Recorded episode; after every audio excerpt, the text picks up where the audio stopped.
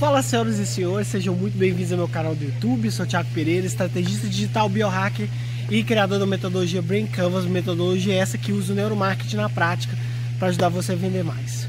Hoje eu vou dar quatro dicas de neuromarketing para você utilizar nos seus conteúdos nas redes sociais ou no YouTube.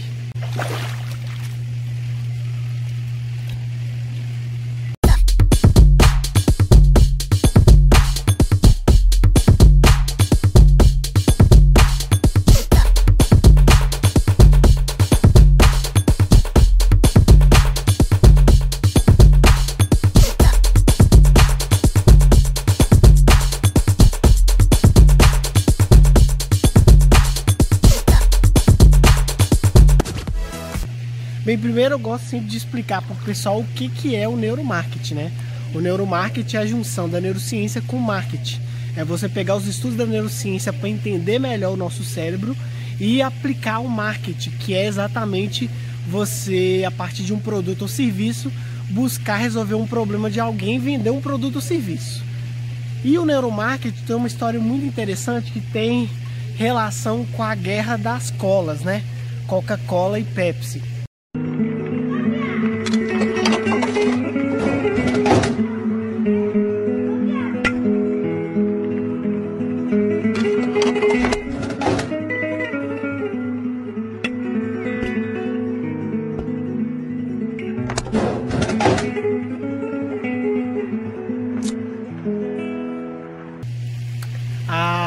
Coca-Cola sempre foi líder de mercado até na década de 70, quando a Pepsi teve a brilhante ideia de fazer um teste cego. E o teste cego é quando você prova um produto sem saber que é, é aquele produto. E esse teste cego foi tão bem sucedido que a Coca-Cola perdeu muito mercado para a Pepsi. Esse teste cego foi feito em todo todo local dos Estados Unidos. A Pepsi passou a ameaçar a Coca-Cola e a Coca-Cola, em um ato desesperado, tentou criar a nova Coca-Cola, mudar a fórmula da Coca-Cola que tinha quase 100 anos. E o resultado foi desastroso, é uma das histórias mais interessantes sobre o marketing no mundo inteiro. E, e dali a Pepsi passou a ameaçar constantemente a Coca-Cola com com um arquétipo muito do bobo, né? Segundo o Carl Jung, né? O arquétipo do bobo, de diversão para os jovens. Muito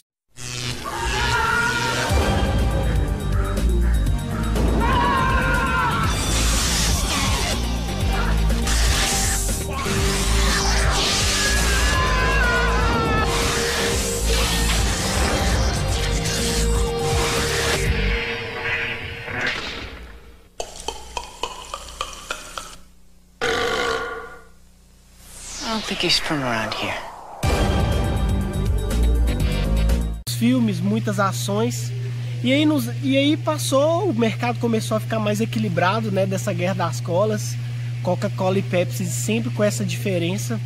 Até que no ano de. nos anos 2000, uma equipe, que agora me fugiu o nome, resolveu fazer um, um entender, né, usar a neurociência, os estudos, a ressonância magnética, uh, para entender o que, que há por trás, por que, que a cabeça das pessoas é, promoveu essa escolha da Pepsi ao invés da Coca-Cola.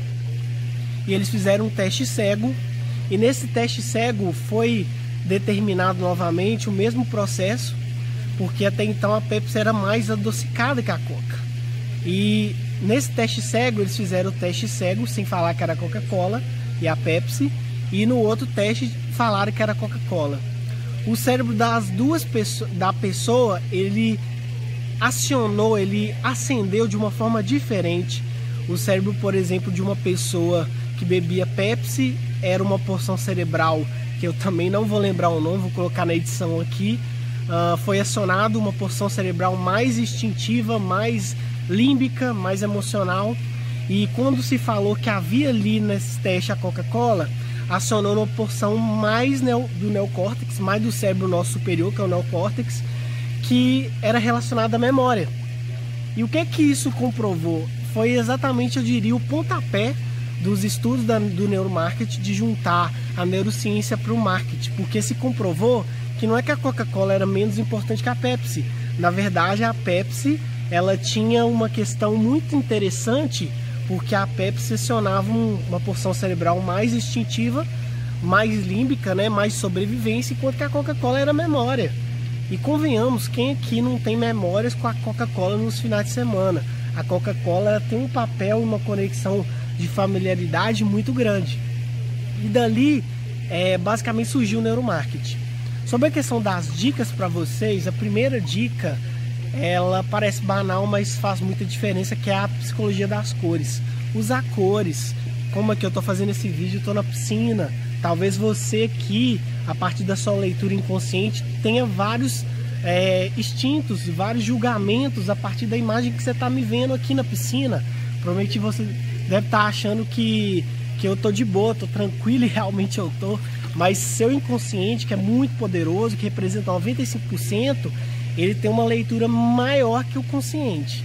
Então a primeira dica é você usar a psicologia das cores, usar as cores a seu favor, que realmente faz a diferença.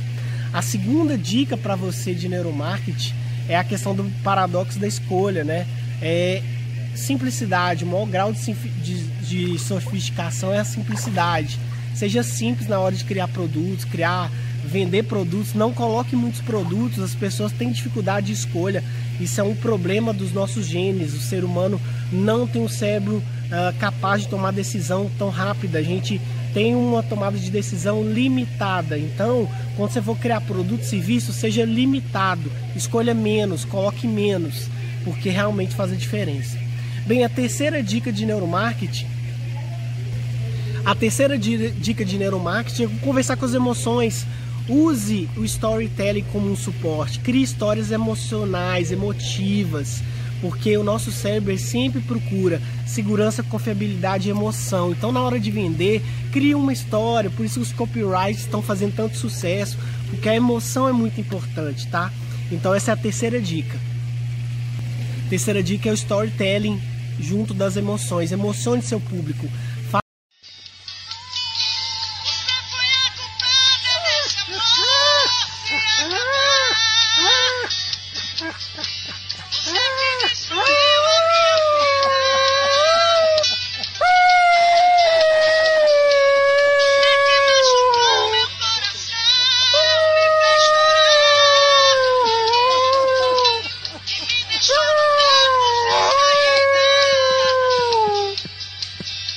faça vender dessa forma.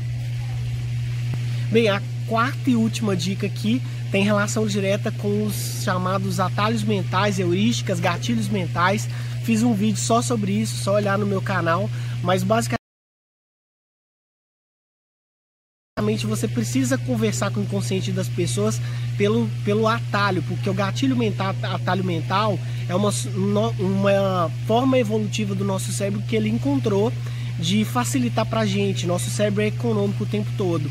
Então, na hora de, de criar uma estratégia, abuse dos gatilhos mentais do Robert Cialdini, dos atalhos mentais, autoridade, reciprocidade, é, prova social, uh, enfim, entre outros gatilhos aqui que eu poderia citar, mas use os gatilhos mentais para vender mais, porque tanto na criação do seu produto quanto no ambiente, porque a venda é uma relação inconsciente do comprador, do vendedor e do ambiente. Tudo conta, gente.